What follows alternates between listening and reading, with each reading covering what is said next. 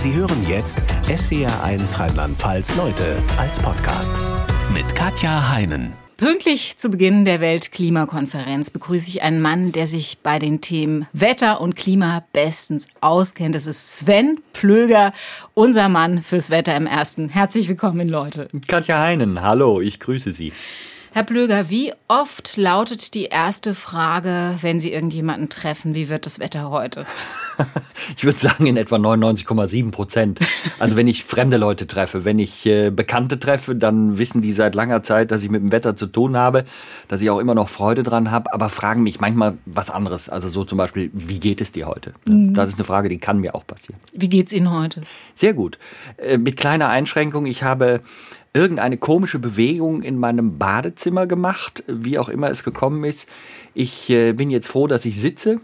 Der Hinsetzprozess auf diesen Stuhl hat, glaube ich, eben 5 Minuten 37 Sekunden gedauert. Also irgendeinen Hexenschuss habe ich mir eingefangen. Oh. Den ignoriere ich jetzt komplett. Und deswegen sage ich, es geht mir sehr gut. Wenn jemand Sie nach dem Wetter fragt, mit welcher Wahrscheinlichkeit können Sie sagen, wie das Wetter morgen wird? 100 Prozent ich. 100 Prozent? Ja, ich schon. Sie schon. Nein, Scherz. Also natürlich kann ich das nicht. Aber ähm, Wetterprognosen sind tatsächlich ganz schön richtig. Ich bin natürlich, wenn ich draußen jetzt Leuten begegne und die fragen mich einfach aus dem Stand, dann bin ich ja eben unterwegs, sitze nicht vor dem Rechner, gucke nicht gerade Wettermodelle und kann deswegen auch manchmal gar nichts sagen. Und dann sage ich gerne auch so einen allgemeinen Satz wie wechselnd bewölkt mit einzelnen Schauern, kurzen Aufhellungen, dazu Temperaturen zwischen minus 8 und plus 26 Grad, schwacher bis mäßiger in Böen, starker bis stürmischer Wind aus unterschiedlichen Richtungen. Dann weiß ich nämlich, die Vorhersage ist ziemlich sicher richtig. Äh, und jetzt ernsthaft, man kann das Wetter schon sehr gut vorhersagen für den Folgetag, sind wir eigentlich bei 90 bis 93 Prozent richtig. Heißt aber auch, wir sind bei 7 bis 10 Prozent falsch. Und jetzt kommt der psychologische Aspekt von Menschen. Was behält man besonders gerne? Das ist natürlich die Fehlvorhersage, weil wenn ich Ihnen jetzt sage, wenn Sie morgen rausgehen, bleiben Sie trocken und Sie bleiben trocken, dann werden Sie wahrscheinlich nicht sehr viel über mich nachdenken. Wenn Sie dann morgen rausgehen und haben gehört, Sie bleiben trocken und werden patschnass, dann denken Sie möglicherweise sehr viel über Sven Plöger nach und äh, Herr Plöger, ich denke auch so an Sie. sehr, ach, jetzt bin ich fröhlich. Sehr jetzt, ach, jetzt, das geht runter wie Öl. Wir werden in der Sendung noch viel über das Wetter sprechen, auch über das Thema Klimaerwärmung. Nicht nur, weil heute die Weltklimakonferenz beginnt, sondern auch, weil Ihnen das Thema sehr am Herzen liegt. Aber wir wollen Sie natürlich auch als Mensch, Sven Plöger, ein bisschen näher kennenlernen. Ich habe jetzt mal ein paar Satzanfänge gebildet und würde Sie bitten, die zu ergänzen, okay? Na, wenn das die Aufgabe ist, dann mache ich jeweils eine Dreiviertelstunde an jeden Satz dran. Dann oh Gott, oh können Gott, wir das differenziert oh lösen. Ja. Also ich beschränke das jetzt mal auf äh, 10 bis 30 Sekunden pro Antwort. Okay, dann los. Wenn ich nicht Meteorologe geworden wäre, dann wäre ich Vogel geworden, weil mein Vater hat mich als dreijähriges Kind gefragt, was ich beruflich werden will. Eine kluge Frage an einen Dreijährigen und dann habe ich gesagt Vogel. Also kurzum, ich wäre gerne dann Pilot geworden. Am wichtigsten in meinem Leben ist mir Freundschaft mit anderen Menschen, überhaupt andere Menschen. Meine Frau ist mir im Übrigen sehr wichtig. Familie und ähm, einfach der ständige Austausch. Also soziale Kontakte spielen für mich eine ganz erhebliche Rolle. Wenn ich einen Tag lang mal unerkannt in die Haut einer anderen Person schlüpfen könnte, wäre ich gerne. Ach, das wäre wahrscheinlich irgendein hübsches äh, Tier. Ich glaube, da würde ich tatsächlich wieder beim Vogel landen, weil ich natürlich dann wieder aus der Luft was beobachten kann und ganz unauffällig. Ich glaube, das wäre wär meine Rolle. Mit der Menschenrolle bin ich mit meiner eigenen relativ zufrieden. Da will ich gar nicht schlüpfen. Drei Eigenschaften, die mich vor allem charakterisieren, sind? Ich ähm, bin, glaube ich, empathisch. Ich kann verstehen, dass andere Leute anders denken als ich. Ich bin, glaube ich, jemand, der ganz gut erklären kann. Also ich finde, glaube ich, äh, ja, manchmal die richtigen Worte. Sie wären auch ein super Lehrer geworden, genau. Sagen tatsächlich viele. Also ähm, auch wenn ich mal in Schulen irgendwie bin, dann kriege ich oft dieses Feedback. Äh, und damit ich mich hier nicht selber in die Positivwelt rein katapultiere, ich bin sehr ungeduldig. Also wenn irgendwas nicht so richtig läuft, dann kann ich schon relativ grantelhubrig auftreten oder ich tue mich sehr schwer, wenn, wenn Leute, die sich dann mir gegenüber befinden, keine Lust haben mitzudenken und einfach immer nur von zwölf bis mittags denken. Mein lustigster Versprecher beim Wetterbericht war der folgende. Also von Potsdam bis Kotzbus war, glaube ich, sehr außergewöhnlich. Die feuchtwarme Meereslust hat auch äh, für viel Heiterkeit gesorgt. Dann habe ich immer noch im Kopf, im Radio habe ich mal gesagt, die Westküste Nordrhein-Westfalens und dann lange darüber nachgedacht, wo die eigentlich ist. Und dann gibt es noch eins, da bin ich dann auch schamesrot angelaufen, aber es war auch im Radio, hat man also nicht gesehen. Das war der Sonne-Molken. So, und ich wollte sagen, Sonne-Wolken-Mix. Sonne, oh. Molken und dann geht's von selber geradeaus in den Wix. Und dann hatte ich den rausgehauen und dann musste ich einerseits lachen, zweitens fühlte ich mich sehr berührt und war äh, dann so, so leicht tomatig. Aber wie gesagt, hat es keiner gesehen. Mein schönster Flug mit dem Gleitschirm war. Es gab ganz viele, ganz tolle, weil ich mehrere hundert Flüge habe. Insofern bin ich mit dem schönsten immer so ein bisschen im Konflikt. Aber einer, den ich außergewöhnlich in Erinnerung habe, war über der Marmolata, das ist der äh, Gletscher in den Dolomiten, 3300 irgendwie viel Meter hoch und ich war noch 700, 800 Meter drüber auf 4100 Metern Höhe und hatte dieses Alpenpanorama unter mir und habe mich gar nicht beruhigen können vor, vor Freude, vor Begeisterung. Ich habe gerade äh, überlegt, Blick. was Sie da anhaben. Ist wahrscheinlich ziemlich kalt. Ne? Man sollte eine Jacke anziehen und die sollte warm sein. Also ich habe einen Overall, das ist so einer, den man geschlossen anzieht, sodass man ähm, dann auch keine großen Lücken hat, wo die Luft reinbläst. Es hatte da oben in der Höhe, das war allerdings äh, im Spätsommer, wo auch warme Luft in der Höhe war, aber es waren Temperaturen so von 2, 3 Grad plus.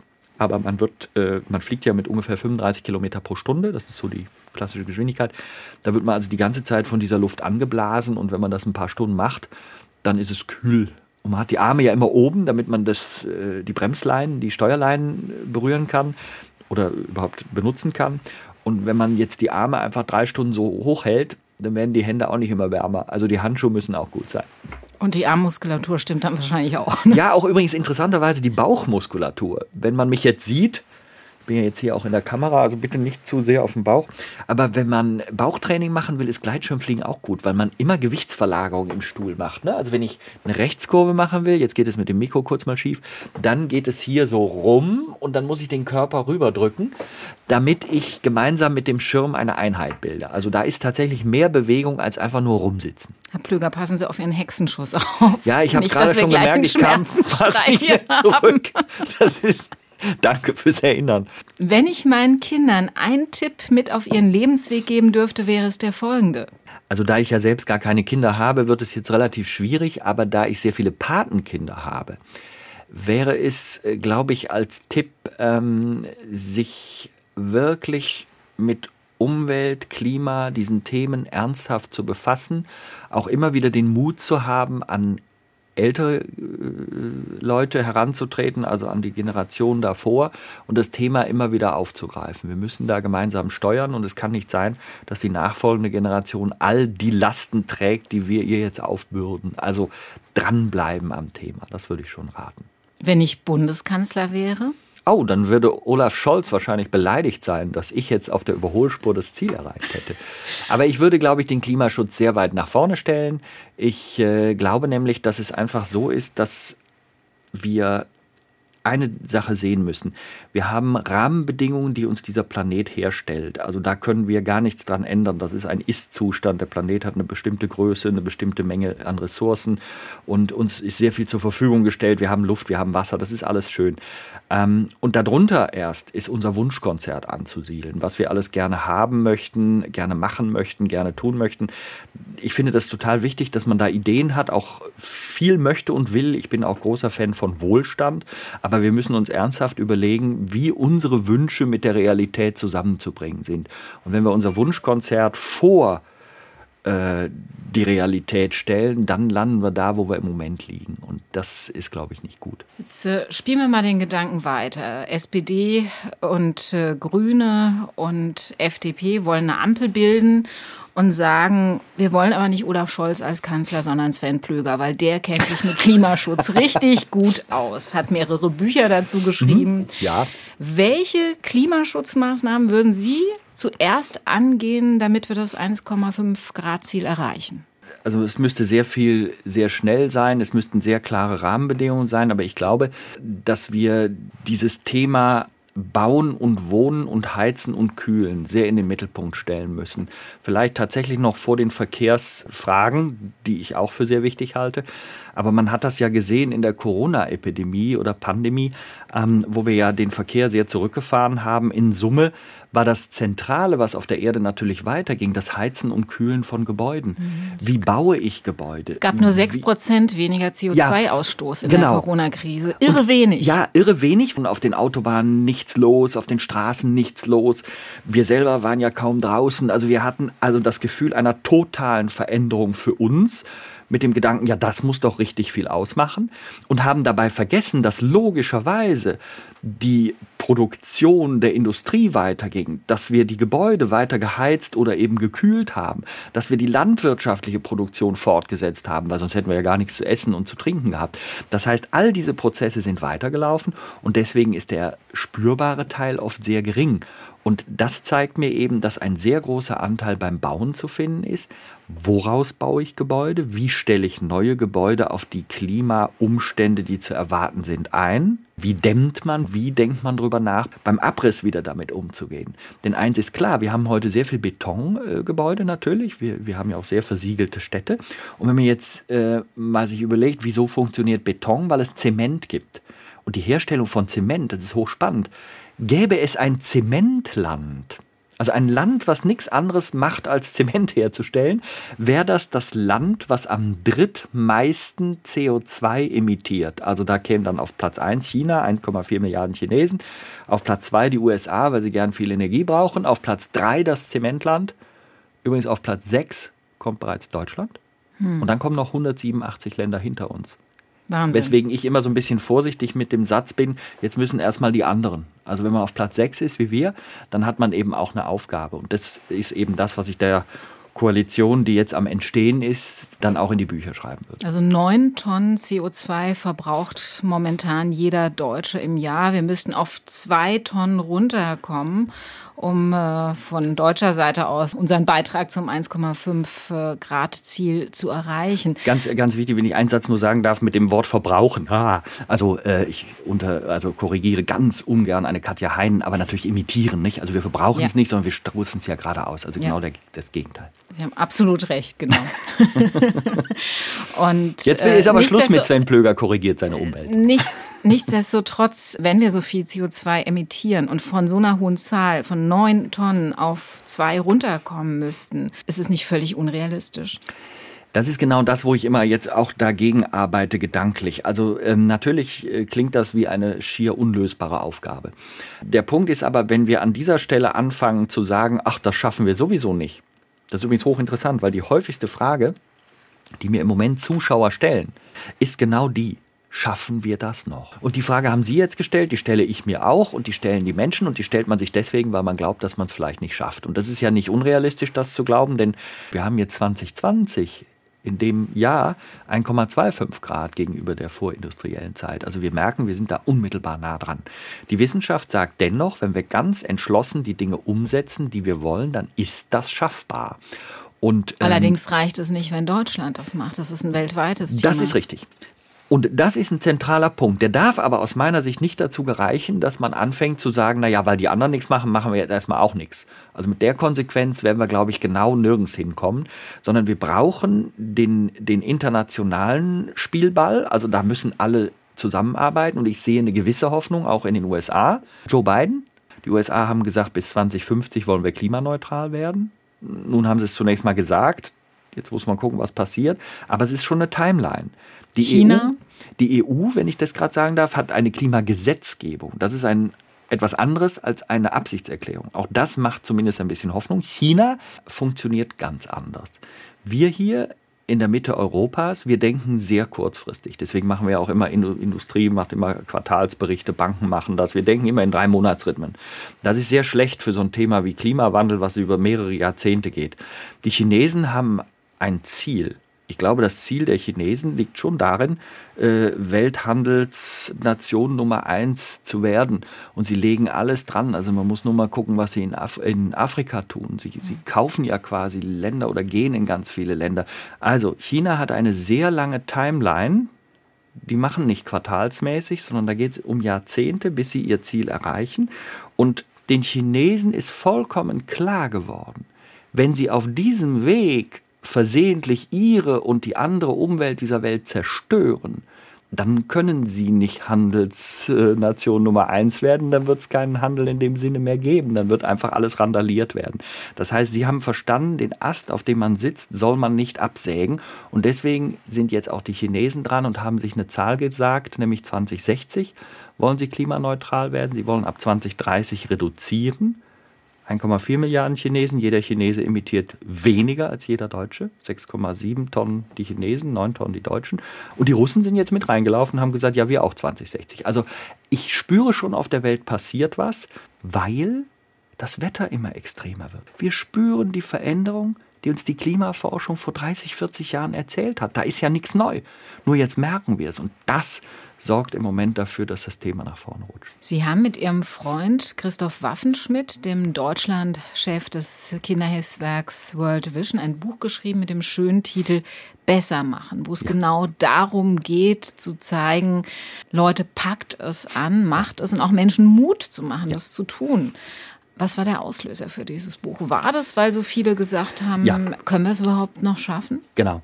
Es war zum einen das. Zum zweiten war es tatsächlich so, also Christoph Waffenschmidt und, und ich, wir haben uns vor Jahren befreundet, als ich äh, mit ihm eine Afrikareise und einem größeren Trupp auch eine Afrikareise machte nach Äthiopien. Und wir haben einfach gespürt, wie wir praktisch quasi mehr oder weniger dazu verdonnert waren, Freunde zu werden, weil wir einfach so neugierige Menschen sind, weil wir beide Rheinländer sind. Ne? Ich bin in Bonn geboren, der Christoph da auch in der Gegend. Also wir sind einfach rheinisch sozialisiert und wir sind eben aber auch nicht nur neugierig, sondern wir haben familiär auch diese Frage des Gerechtigkeitssinns, der Fairness. Deswegen er ja dann auch im Entwicklungshilfebereich da tätig. Sie er sind auch bei World Vision ehrenamtlich aktiv. Ich bin dort ja. im Kuratorium ehrenamtlich, das ist richtig. Ähm, und deswegen ergab sich auch die Reise, um das auch kurz aufzuklären. Und insofern ist es für uns einfach eine, eine große Ähnlichkeit. Und dann haben wir aber natürlich immer ein bisschen verschiedene Sichten auf die Dinge. Also wir haben ganz breit aufgestellt diskutiert und haben wir irgendwann gesagt, meine Güte, jetzt sagen die Leute immer, wir schaffen das nicht. Und wir sehen so viele Möglichkeiten, wie man es schaffen könnte, weiterzukommen. Komm, da machen wir jetzt ein Buch zu. Und das ist eben dann besser machen geworden und das ist jetzt äh, seit Ende September auf dem Markt. Sie schildern in dem Buch diverse Projekte, die in die richtige Richtung gehen, wo man einfach sehen kann, wir müssen nicht immer auf die weltweit perfekte Lösung für alle warten und warten und warten, genau. sondern manchmal lohnt es sich einfach mit vielen kleinen Projekten anzufangen. Beispiel das Wiederaufforstungsprojekt von Toni Rinaldo, des alternativen Nobelpreisträgers in der West Sahara, ein äh, persönlicher Freund von Ihnen ist es auch. Mhm. Wie funktioniert das? Also da, ich, mu ich muss kurz eins zu Toni sagen. Also Toni Renaudo ist Australier und ist ein, ein ganz faszinierender Typ. Als ich den kennenlernte, wenn, wenn Sie im ersten Moment vor Toni stehen, dann ist das ein sehr höflicher Mensch. Sie haben fast das Gefühl, er ist ein bisschen schüchtern, aber, aber ein ganz angenehmer Zeitgenosse. Und dann dieses australische Englisch, ich liebe das ja, die machen ja alles so lang. Ne? Also äh, wenn man so einen Satz sagt wie, wie äh, Follow the Red Line, sagt er Follow the Read Line, ne? weil dann wird das langgezogen und es ist alles lustig. Und Plötzlich merkt man, welche unglaubliche Energie im Toni steckt, wenn es um diese Sache geht. Er hat für sich immer schon gesehen, er möchte in Sachen Natur wieder nach vorne kommen im Sinne von, wir brauchen mehr Wälder, wir, wir, wir müssen die Natur wieder zum Leben erwecken. Und in Äthiopien, auch in der Westsahara, aber dominant ging das los in Äthiopien, ähm, da hat er gesehen, dass sehr viele Pflanzen sehr vertrocknet waren. Und er hatte zufälligerweise eine Reifenpanne und war irgendwo äh, abgeschieden da rumgestanden. Niemand kam und er wusste nicht so richtig, was tun. Und dann hat er sein Messer genommen, was er mit hatte, und hat einfach mal so nachgeguckt und hat ein bisschen die konkurrenzierende Äst, konkurrenzierenden Äste dieser Pflanzen abgemacht, weil er gesehen hat, da ist ja noch was grün, da lebt noch was. Die haben Verbindung mit dem Grundwasser, auch wenn diese Pflanzen hier tot aussehen. Und dann hat er gesehen, dass das funktioniert, weil die Pflanze kann dann wieder wachsen, wenn sie nicht zu viele Äste gleichzeitig versorgen muss. Und dann hat er, und das ist die, die absolute Leistung, er hat dann mit den Menschen vor Ort ganz klar geschaut, ihr dürft hier nicht an dieses Holz gehen, ihr dürft auch eure Tiere nicht dran lassen. Kein einfaches Thema, wenn die Menschen davon mhm. abhängig sind. Also wie organisiert man das? Darum hat er sich gekümmert. Die Pflanzen wurden in Ruhe gelassen. Und dann ist, das hab, ich habe das nicht geglaubt, in zehn, ich dachte, der ist Zauberer, in zehn Jahren sind in Regionen, die völlig vertrocknet waren, Wälder entstanden. Ich habe Fotos gesehen, da wo wir waren, zehn Jahre vorher, vertrocknete Steinwüste und jetzt war da ein Wald. Ich habe kurz gedacht, ich bin in so einer Art äh, Schweiz für Anfänger. Also das war wirklich bemerkenswert. Und jetzt mal einfach die Kette. Da leben Menschen quasi in einer Wüste, wo sie nichts ernten können und nichts säen können. Der Boden gibt nichts her. Jetzt entsteht da wieder ein Wald. Der Wald sorgt dafür, dass die Böden beschattet sind. Das heißt, sie werden nicht mehr so warm. Sie können etwas säen, sie können etwas ernten. Von der Ernte können sie Einnahmen haben. Die Leute können also etwas verkaufen. Sie können sich von dem was sie eingenommen haben, zum Beispiel auch Bücher kaufen für ihre Kinder. Die können plötzlich in die Schule gehen, die haben sauberes Wasser und die Mangelernährung nimmt ab. Gefühlt war das für mich, dieses kleine Ding erklärt mir die ganze Welt, wie sie zusammentaktet, wenn sie gesund funktioniert. Und Toni hat das geschafft, indem man Messer benutzt hat und Leuten erklärt hat, äh, nehmt das Zeug nicht weg. Und mhm. das hat mich schwerst beeindruckt, fasziniert.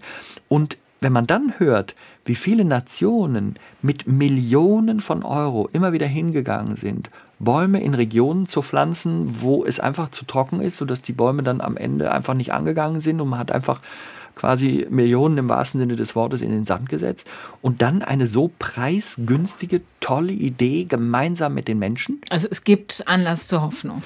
Es gibt Anlass zur Hoffnung. Erstens, weil die Wissenschaft sagt, wir haben noch Chancen.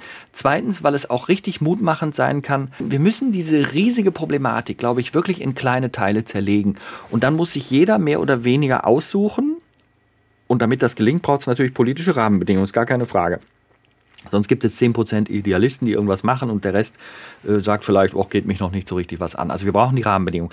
Wenn dann aber klar wird, wir haben die Chance und wenn praktisch jeder mit seinen Interessenbereichen, seinen Möglichkeiten schaut, Mensch, hier kann ich anpacken, hier kann ich was tun, äh, hier habe ich vielleicht Lust, eine Firma aufzumachen. Es gibt ja auch bei uns so viele spannende Firmen, Start-ups in allen möglichen Bereichen.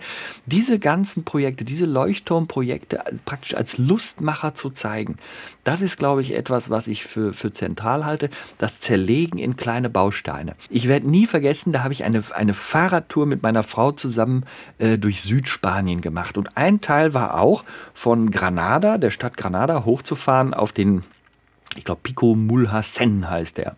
Der ist 3300 irgendwas Meter hoch. Wir hatten volles Gepäck und fuhren mit dem Fahrrad 2700 Höhenmeter am Stück hoch. Das ist eine unendliche Aufgabe und wenn man die als Gesamtstück vor sich sieht, dann ist man verzweifelt, weil man denkt, da komme ich ja nie rauf. Nee. was habe ich dann gemacht? Ich habe mir kleine Gummifrösche genommen und vorne auf meine Packtasche gemacht. Und jede Kurve, wenn ich die erreicht hatte, durfte ich einen Gummifrosch essen. Und das war dann immer eine große Hoffnung. Ich freute mich riesig auf den nächsten Gummifrosch. Nicht? Man hat ja auch Hunger. Und dann kam ich an die Kurve, aß wieder ein und hatte praktisch diese Route zerteilt. Und gar nicht mehr gemerkt, dass das so ein Riesenproblem ist, sondern Schritt für Schritt ein Erfolgserlebnis. Hier auf einer sehr speziellen Basis.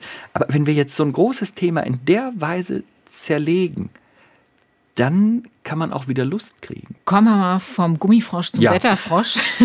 es gibt ja wahrscheinlich inzwischen zunehmend weniger Leute, die Sie anschreiben, wenn Sie einen Vortrag halten oder wenn Sie sie im Fernsehen sehen, sagen, das mit der Klimaerwärmung stimmt doch nicht. Aber es gibt sicherlich einige, die sagen, kann doch vielleicht gar nicht so sein, wenn ich mir das letzte Frühjahr angucke, das war doch total kühl. Ja, wo ist da die Klimaerwärmung? Wie reagieren Sie, wenn jemand Sie mit sowas anschreibt? Also erstens freue ich mich wahnsinnig, dass die meisten Menschen längst verstanden haben, wo unser Problem ist und wirklich dem Thema gegenüber offen sind und aber trotzdem oft natürlich nicht genau wissen, was sollen sie machen äh, konkret. Und deswegen sehe ich mich so ein bisschen als inhaltlichen Übersetzer. Also ich bin kein Missionar, ich bin auch äh, niemand mit erhobenen Zeigefinger, das kann ich nicht besonders gut, aber ich kann schwierige Themen vielleicht verständlich übersetzen. Macht mir Freude und ich sehe ein großes Vertrauen der Zuschauer äh, zu mir, wenn ich die, die Mails und die Reaktionen sehe. Also deswegen habe ich, setze ich da einen sehr positiven Haken dahinter. So, und dann gibt es Menschen, die aus verschiedensten Gründen, äh, das können Verständnismängel sein, das können aber auch äh, Interessen sein, die dahinter stehen, Wetter und Klima verwechselt. Ne? Was. Sie da gerade gemacht haben in der Frage, war sehr gut, weil man daran gesehen hat, Wetter und Klima ist verwechselt. Um das Klima zu betrachten, muss ich global und mindestens über 30 Jahre, und da sehen wir einen eindeutigen Trend, Bei den Extremwetterereignissen, die, die katastrophale Flut im, im Sommer war ja ein ganz besonderes und schreckliches Eifel, ja. Ereignis an der A, an der Erft, in, äh, auch im Sauerland teilweise. Das war ja eine, eine ganz fürchterliche Flut, wo plötzlich Dinge, wo wir gedacht haben, das ist immer in Bangladesch oder ganz fernen Ländern, wirklich bis zu uns rangerückt sind. Und ähm, viele andere Ereignisse aus diesem Jahr auch, die extrem Aber wäre denn aus meteorologischer Sicht, ist denn wirklich da hundertprozentig klar, dass zum Beispiel dieses Hochwasser in der Eifel durch die menschengemachte Klimaerwärmung kommt oder hätte es auch so passieren können? Natürlich hätte das auch so passieren können. Grundsätzlich gilt immer, Wetter kann extrem sein. Nur wenn das Klima von einem Regime 1 in ein Regime 2 überführt wird, sich also grundsätzlich ändert, dann haben wir plötzlich einen, einen anderen Korridor, wo das gewöhnliche Wetter stattfindet. Also das, was früher extrem war, wird dann vielleicht gewöhnlich. Das heißt, es häufen sich Ereignisse. Und das ist genau der Punkt. Wir sehen weiter extremes Wetter. Wenn wir jetzt aber die, die Weltkarte extremen Wetters angucken, insbesondere in den letzten 20 Jahren, dann sehen wir eine massive Häufung solcher Ereignisse. Und das ist auch nicht verwunderlich. Es gibt die berühmte Clausius-Clapeyron-Gleichung, wo jetzt sicher jeder sagt, oh, jetzt wird es interessant bei diesem Interview. Die sagt eigentlich nur, äh, pro Grad mehr ist 7% mehr Wasserdampf in der Atmosphäre. Mehr Wasserdampf heißt zum einen, mehr kann kondensieren und rausfallen und heißt zum anderen, da ist latente Energie. Also Energie durch Kondensationsprozesse kann die umgewandelt werden zu Wärme und dann haben wir eben äh, tatsächlich mehr drin. Und wenn mehr Energie da ist, kann jeder ausprobieren, wenn er in die Tropen geht und mal so, so einen Tropenschauer erlebt und nicht weggeht, dann wird er merken, oh, da kommt viel Wasser runter.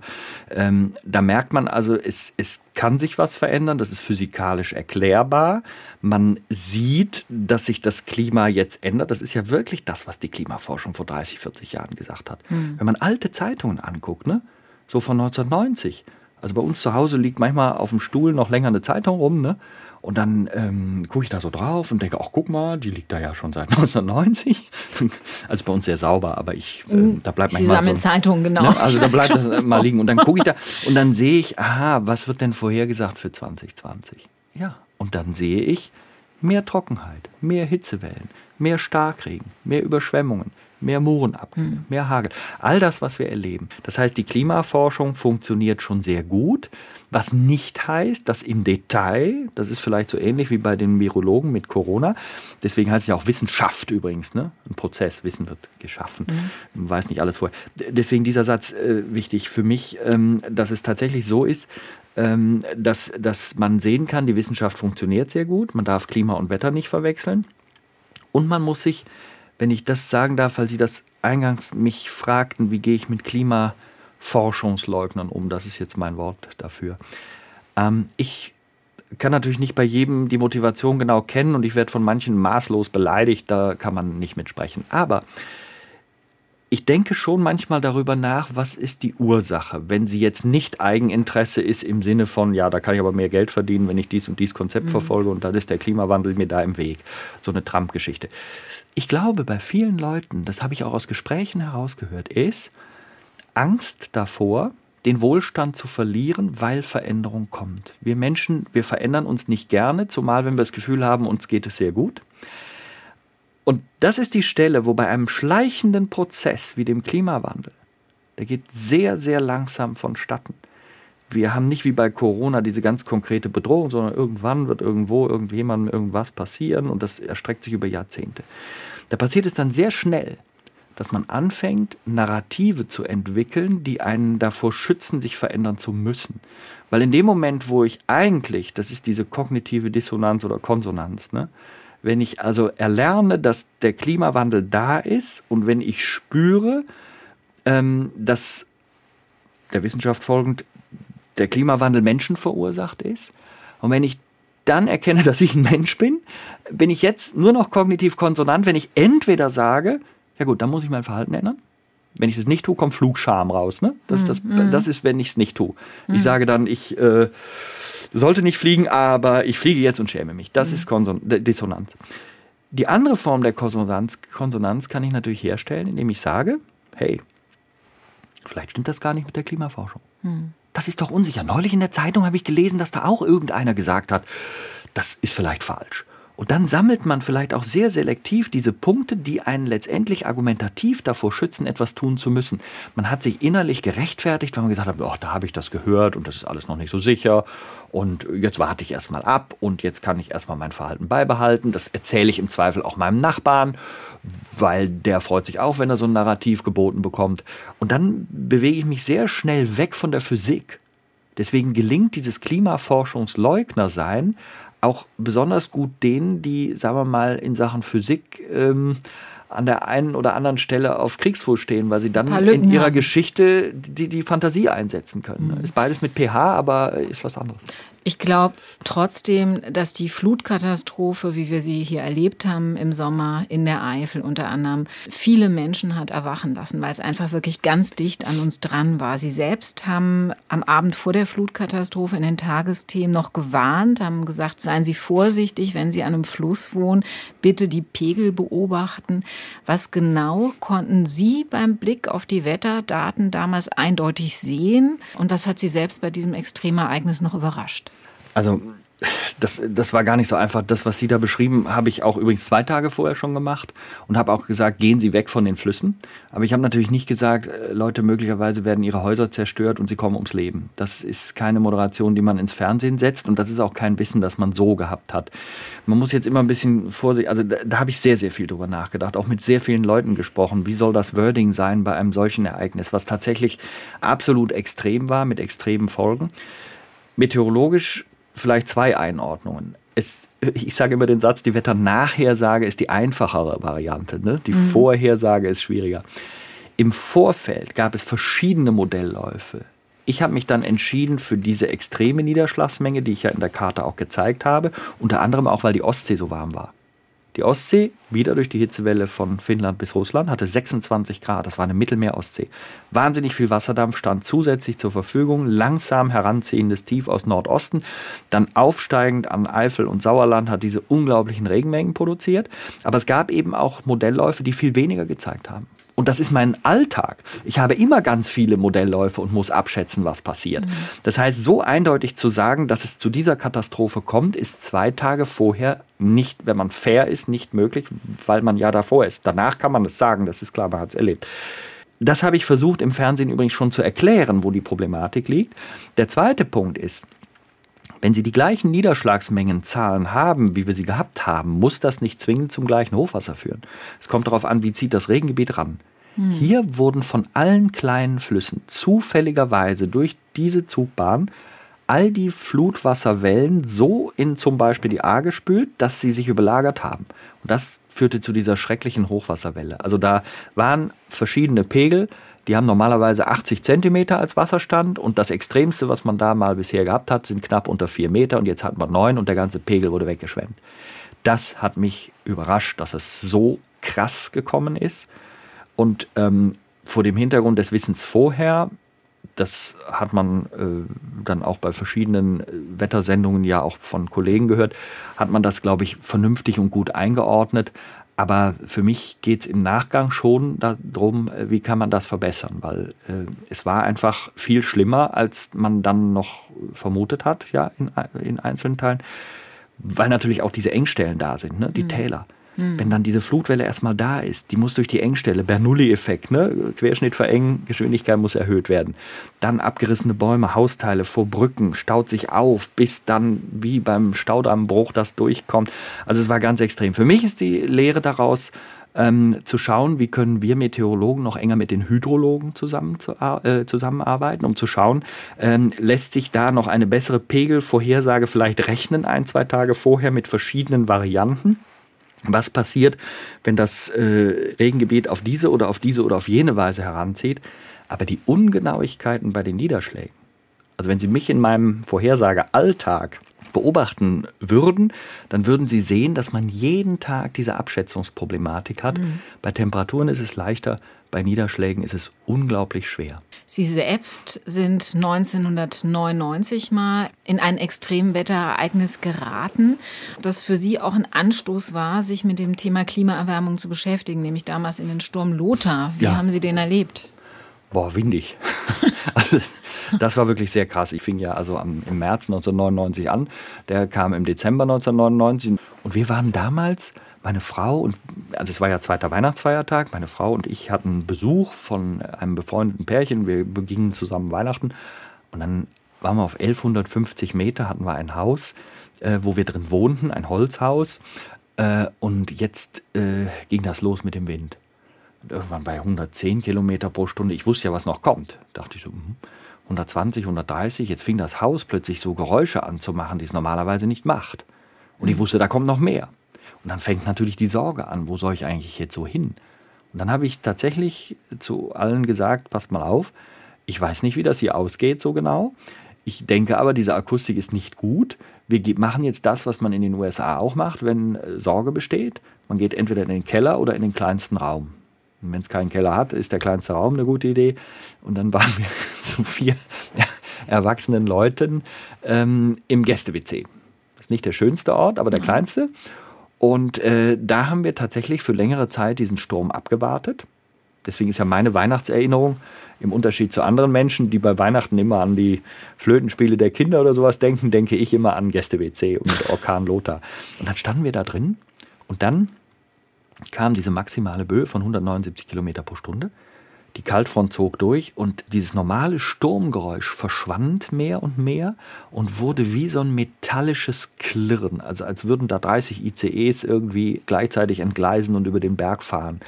Und dann konnten wir, weil das seitlich war, also der Sturm ging nicht aufs Fenster, sondern genau seitlich vorbei, mal das Fenster etwas öffnen.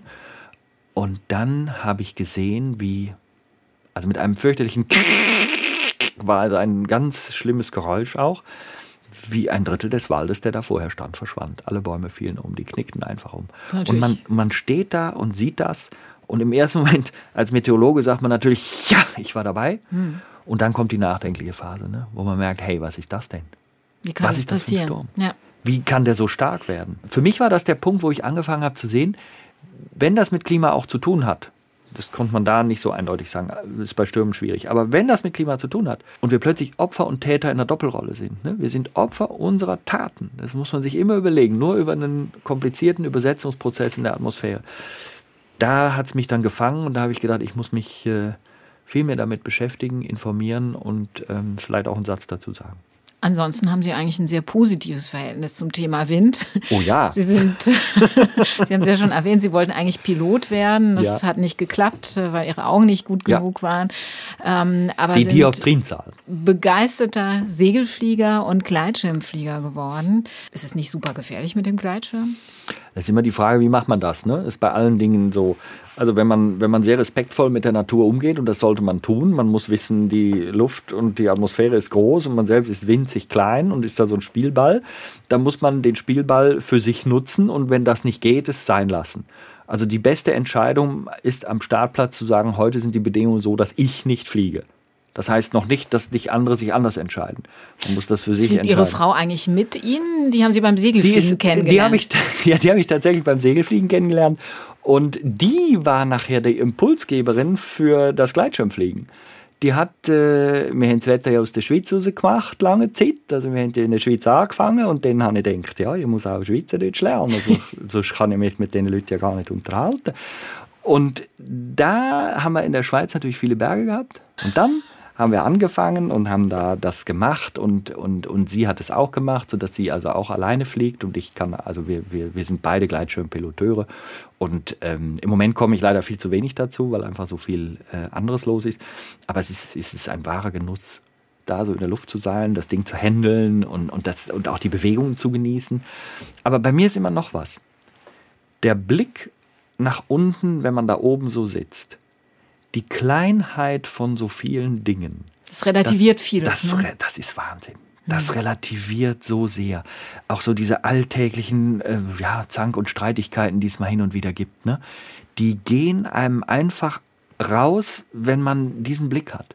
Sie hatten ja schon erwähnt, äh, Sie sind zum Gleitschirmfliegen gekommen, als Sie in der Schweiz waren. Damals haben mhm. Sie äh, für Jörg Kachelmanns Unternehmen Medio Media gearbeitet, allerdings nicht mit dem Ziel, ursprünglich Wettermoderator zu werden. Was wollten Sie da machen?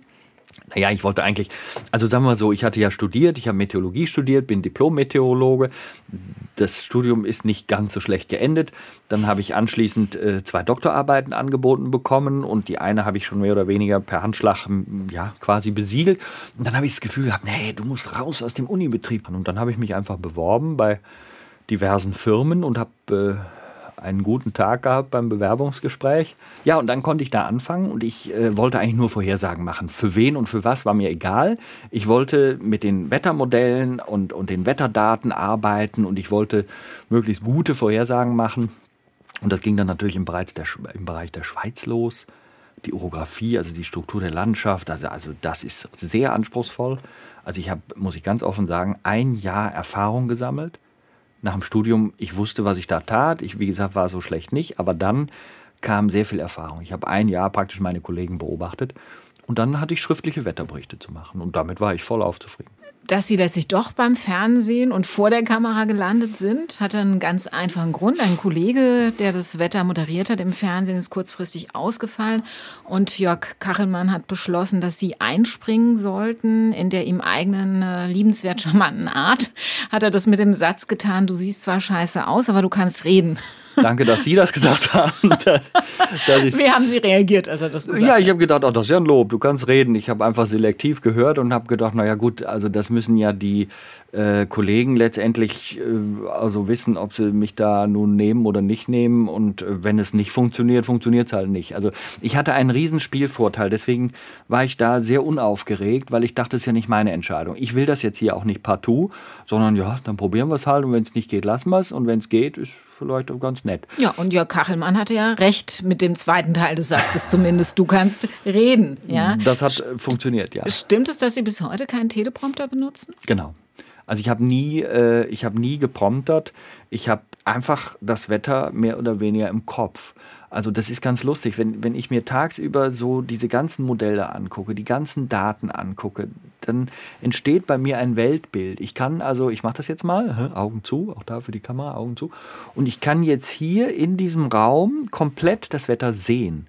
Das heißt, ich beschreibe eigentlich nur, was ich aufgesaugt habe. Ich sage mal, ich fühle die Wärme oder ich, ich fühle die Kälte, ich, ich spüre den Wind und den beschreibe ich. Und insofern muss ich mir niemals eine Notiz machen und ähm, spreche einfach immer frei und äh, weiß auch am Anfang immer nur eigentlich, dass ich zum Beispiel sowas sage wie schönen guten Abend, herzlich willkommen zum Wetter im Ersten. Das weiß ich und danach äh, fängt es an. Was die Optik betrifft, haben Sie aber im Vergleich zum Anfang schon auch einen richtigen Quantensprung gemacht, ne? was die Kleidung betrifft. Ach so, ich habe gerade überlegt, weil ich habe mich nicht operieren lassen. Das nein, nein, nein, nein, nein. Dann hätte man hatten, es nämlich besser machen können. Hatten Sie einen also, Modeberater? Äh, ja, also ich habe mir selber tatsächlich, also ganz am Anfang, das kam ja alles so fürchterlich spontan. Also dieser Tag, der erste Tag kam ja aus dem Nichts heraus. Ich habe morgens um drei äh, die Frühschicht begonnen, für die ich eingeteilt war und dann abends um 18 Uhr stand ich äh, das erste Mal überhaupt in einem Fernsehen Fernsehstudio und machte gleich eine Sendung. Und zwischendurch musste ich mir noch Klamotten kaufen. Übrigens im Appenzeller Land. Und das ist nicht trivial, weil der Appenzeller als solcher ist immer sehr schrankartig viereckig. Also meine Größe, das ist so eine Kleidergröße 98 oder 102 für alle Interessierten, ähm, die, das ist eher die lange Variante. Und der Appenzeller hat immer die Quervariante. Also sah ich aus wie ein Schluck Wasser in der Kurve, als ich das erste Mal da stand. Tragisch, tragisch. Aber die Sätze waren einigermaßen geschlossen und deswegen hat keiner grundsätzlich gegen mich protestiert oder man hat es einfach vergessen, ich weiß es nicht. Und deswegen bin ich immer noch da. Aber tatsächlich habe ich irgendwann gemerkt, mh, Fernsehen ist ja ein optisches Medium. Das solltest auch du berücksichtigen. Die Klamotten sollten nicht oh, vom ja. Wetterbericht ablenken. Ja, ja, genau. Und das ist äh, durchaus hier mal zuweilen passiert, auch bei der Krawattenmode, die ich am Anfang hatte. Da habe ich dann tatsächlich mich an eine Beraterin gewendet, habe gesagt, ich möchte nicht mehr so aussehen wie bisher. Bitte neu machen, nur die Klamotten drin lassen im Schrank, wo du glaubst, die können wir noch benutzen. Mhm, dann war noch ein Hemd drin, alles andere hat sie rausgetan. Aber war, sie hat ein paar nachgekauft. ja, ja, natürlich, sonst wäre es ja ganz komisch geworden. Also ich natürlich wurde nachgekauft und, und dann ging es schon ein bisschen bergauf. Wenn Sie im Studio stehen, das kann man sich kaum vorstellen, dann sehen Sie die Wetterkarte hinter Ihnen gar nicht. Mhm. Die ist auf die Wand projiziert. Was sehen Sie wenn wir als Zuschauer sehen, der Plöger dreht sich jetzt um und deutet auf die Wetterkarte? Eine grüne Wand. Einfach eine grüne Wand. Ja, und zwar grasgrün, sehr scheußliches Grün. Die Idee dahinter ist, früher kennen das vielleicht einige Zuhörer hier als Blue Box. Also mhm. es ist erklärbar nicht grün natürlich, das Blau. Das war früher immer das Blau und dann musste sich die Farbe, die man als Kleidung anhatte, von diesem Blau stark unterscheiden und dann konnte man, wie die Techniker sagen, gekiet werden, also ausgeschnitten werden und dadurch kann man dann alles Mögliche dahinter einblenden und man erscheint davor und es ist dann wie ein Gesamtkunstwerk. Jetzt ist das Problem natürlich, die Farbe Blau ist als Kleidungsfarbe auch gerade bei Männern ja durchaus beliebt. Und weil man eben viel mehr Blau trägt, sagen wir mal, als Klamotte als Grasgrün, ist die zweitbeste Farbe, um so etwas zu machen mit dem Kien, dieses Grasgrün. Deswegen haben wir eine Greenbox und dann kann ich blaue Klamotten anziehen. Und wenn ich jetzt aber was zeige, wer, wer mich da mal so hin und wieder beobachtet oder auch meine Kollegen wird sehen, das ist relativ präzise, was wir da zeigen, obwohl wir nichts sehen. Hatte auch damit zu tun, dass neben mir ein Monitor steht. Und auf dem Monitor sehe ich mich selber. Das Problem, a, der hat einen ganz kleinen Zeitversatz. B, der ist natürlich äh, nicht Spiegel, sondern seitenverkehrt. Das heißt, wenn ich den rechten Arm rausmache, macht mein Gegenüber natürlich den anderen Arm raus. Ne? Also natürlich schon auch der rechte, aber das ist ja dann mir gegenüber. Also das ist spiegelverkehrt. Ne? Und die ganze also Wetterkarte einmal, einmal ja damit dann auch mit den Orten. Die ganze Karte, es ist eben einfach alles gedreht und dadurch, dass ich, wenn ich die Karte angucke, ja seitlich zur Karte stehe, ist es auch noch um 90 Grad verdreht. Also das ist wie, ich sage immer, das ist wie Fahrradfahren, sich rückwärts draufsetzen und die Arme überkreuzen. Ne? Am Anfang würde man, übrigens nicht machen. Am Anfang, am Anfang würde man sagen, buh, das ist ein schwieriges Fahren. Nachher sagt man da, also alles ist Gewöhnungssache. Sie greifen nie daneben. Nie, weiß ich nicht. Also manchmal sieht man mich so eine etwas grobschlächtige Zerr- und Ziehbewegung machen. Das hat manchmal schon damit zu tun, dass ich nicht wirklich getroffen habe und das Gefühl habe, jetzt mache ich so eine Wischbewegung, in der löst sich wieder alles auf. Aber man kann das schon sehr präzise, wenn man da viel Übung hat, ja. Sie haben ja gesagt, die Wettervorhersage ist schon sehr, sehr, sehr genau inzwischen. Mhm. Ähm, auf welche Daten können Sie sich da stützen? Also wir haben, wir haben einen, einen Haufen von Daten. Also es gibt natürlich die Wetterstationen, zum Beispiel vom Deutschen Wetterdienst oder auch von anderen privaten Anbietern, die wir dann insgesamt bekommen. Die kann ich teilweise zehnminütig, teilweise einstündig mir angucken. Und zwar nicht nur für Deutschland, Österreich, Schweiz, unser nahes Gebiet, äh, sondern auch tatsächlich weltweit. Also ich habe Zugriff jede Stunde auf 26.000 Wetterstationen. Wahnsinn. Die kann ich jetzt nicht alle auswendig lernen, aber man hat einen guten Überblick. Hinzu kommen natürlich die ganzen Satellitendaten und daraus dann habe ich einen sehr guten Überblick über die ja nun mal dreidimensionale Atmosphäre. Das ist ja nicht nur flach auf dem Boden, sondern auch in der Höhe. Ich weiß dann, wie die Atmosphäre geschichtet ist. Ich äh, habe natürlich zusätzlich so Sachen wie Satellitenbilder, also Fragestellung Wolken, keine Wolken. Ich habe Radarbilder, Fragestellung Regen, kein Regen oder auch Schnee.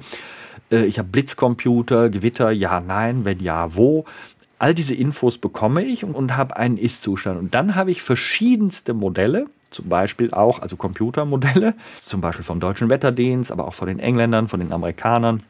Das ist fast immer staatlich betrieben, weil es eine riesige Rechenanlage braucht. Und das kann ich dann alles gemeinsam angucken und ich sage immer, daraus ein Wetterweltbild entwickeln. Und in dem Rahmen dieses Weltbildes gucke ich mir dann spannende Details an. Wo äh, ist irgendwie dadurch, dass die Wetterlage so oder so nicht ist, ein, ein besonderes Detail zu erwarten. Und dann gucke ich wirklich selektiv danach. Und dann entsteht nachher auch in meinem Kopf, die schreibe ich nie auf. Also man sieht mich nie irgendwas aufschreiben an einem Tag, sondern eigentlich nur sprechen. Aber im Kopf wächst eben dann diese Geschichte, die lerne ich aber auch nicht, sondern sie wächst nur als Idee. Und die Idee nachher zu sprechen, das entsteht wirklich im Moment des Sprechens. So, meine Wetter-App auf dem Handy kann 16 Tage das Wetter im Voraus vorhersagen. Ganz toll. Wie lange schaffen Sie es? Bei weitem nicht so lange, aber dafür bin ich richtiger. Also die, sagen wir mal so, kurze Hommage an die Apps, die werden besser, die werden nützlicher und äh, diese Entwicklung wird A nicht zu stoppen sein und das B wäre es auch Unsinn, weil die App hat Vorteile. Nicht? Jeder kann zu jedem Zeitpunkt an jedem Ort, wo sie oder er sich befindet, gucken. Man kann, äh, wenn man ein gutes Radar hat, sehen, wann fängt es bei mir an zu regnen. Und deswegen sehe ich immer so eine Zusammenarbeit zwischen Wetter-App auf der einen Seite, hat einfach jeder. Also ich habe 13 Stück zum Beispiel. Und ähm, dem Wetterbericht, weil bei der App fehlt der einordnende Meteorologe. Das kann ich wiederum tun. Ich sage immer, drei Tage gucken ist solide. Alles andere kann man natürlich auch gucken, aber muss wissen, dass es eben falsch ist oder richtig oder irgendwas. Macht keinen Sinn. Äh, wirklich drei Tage gucken und dann ist es ist das bei vielen Apps gut. Also 16 Tage Vorhersage bringen nichts, drei Tage sagen Sie ist seriös. Wenn ich Sie jetzt frage, haben wir eine Chance auf einen weißen Winter, können Sie wahrscheinlich gar nichts dazu sagen. Doch, oder? doch, ja, haben wir. Haben wir? Ja, ja, aber Sie haben ja nicht gefragt, wo. Genau. Und deswegen ist es absolut beantwortbar. Das ist also die, die Frage beantworte ich also herzlich gerne. Ja. Also, ob Schnee oder nicht. Ich habe gehört, Sie haben eine große Leidenschaft, Herr Plöger. Ähm, ein Getränk, das ich nämlich nur wirklich im Winter bei Schnee mag, das Sie aber angeblich bei jedem Wetter mhm. lieben. Mhm. Kakao, stimmt das? Ja, ja, ist ganz verrückt. Ich, weiß, ich weiß nicht, ich, ich, ich habe nie angefangen zu rauchen. Ich bin kein Alkoholiker. Ich war auch nie drogensüchtig, aber ich habe eine Kakaosucht ausgebildet. Und ich liebe es, Milch zu trinken. Ich muss auch ein bisschen aufpassen, dass es nicht zu viel wird, weil man, man wird schon ein bisschen aufgedunsen über die Zeit. Und, ähm, und, und da dann Kakaopulver rein. Das ist irgendwie mein Süßigkeitsbedarf, scheint mir so. Und dann trinke ich das aus. Und ich habe mittlerweile so Beschränkungsregeln. Also meine Frau hat mich auch sehr unterstützt, diese aufzustellen, weil sie dann manchmal so meine Form beschreibt. Und, ähm, und das bedeutet, maximal darf ich einen Kakao am Tag trinken. Dann ist Schluss. Herr Plöger, ich habe jetzt ein kleines Dankeschön für Sie, dass Sie Zeit für unsere Sendung hatten. Ein kleines Kakaopaket aus oh, Peru. Wie schön. Das sind äh, geröstete Kakaobohnen zum mhm. Knabbern und dazu leckere Trinkschokolade. Und das Herrlich. Beste ist, es stammt aus einem ähnlichen Projekt wie die Projekte, die Sie in Ihrem Buch vorstellen. Das ist nämlich ein Projekt unseres ehemaligen Leutegastes Frauke Fischer, einer Biologin und Nachhaltigkeitsexpertin. Toll. Die hat ein Projekt entwickelt, in dem Kakao in Peru so schonend angebaut wird, dass dafür kein Regenwald abgeholzt werden muss, sondern ganz im Gegenteil, dass der Kakao Anbau das Wachstum des Regenwaldes sogar vorantreibt und peruanische Bauern damit einen Lebensunterhalt für ihre Familien verdienen können. Und ich denke, da schmeckt der Kakao noch mal so gut. Wunderbar. Vielen, vielen lieben Dank. Und das, glaube ich, tun wir dann als Zusatzkapitel noch in unser Buch mit rein, weil das sind genau die Projekte, die wir zeigen wollen. Dankeschön. Herr Plöger, danke, dass Sie hier waren. Sehr, sehr gerne. SWR 1 Rheinland-Pfalz, Leute.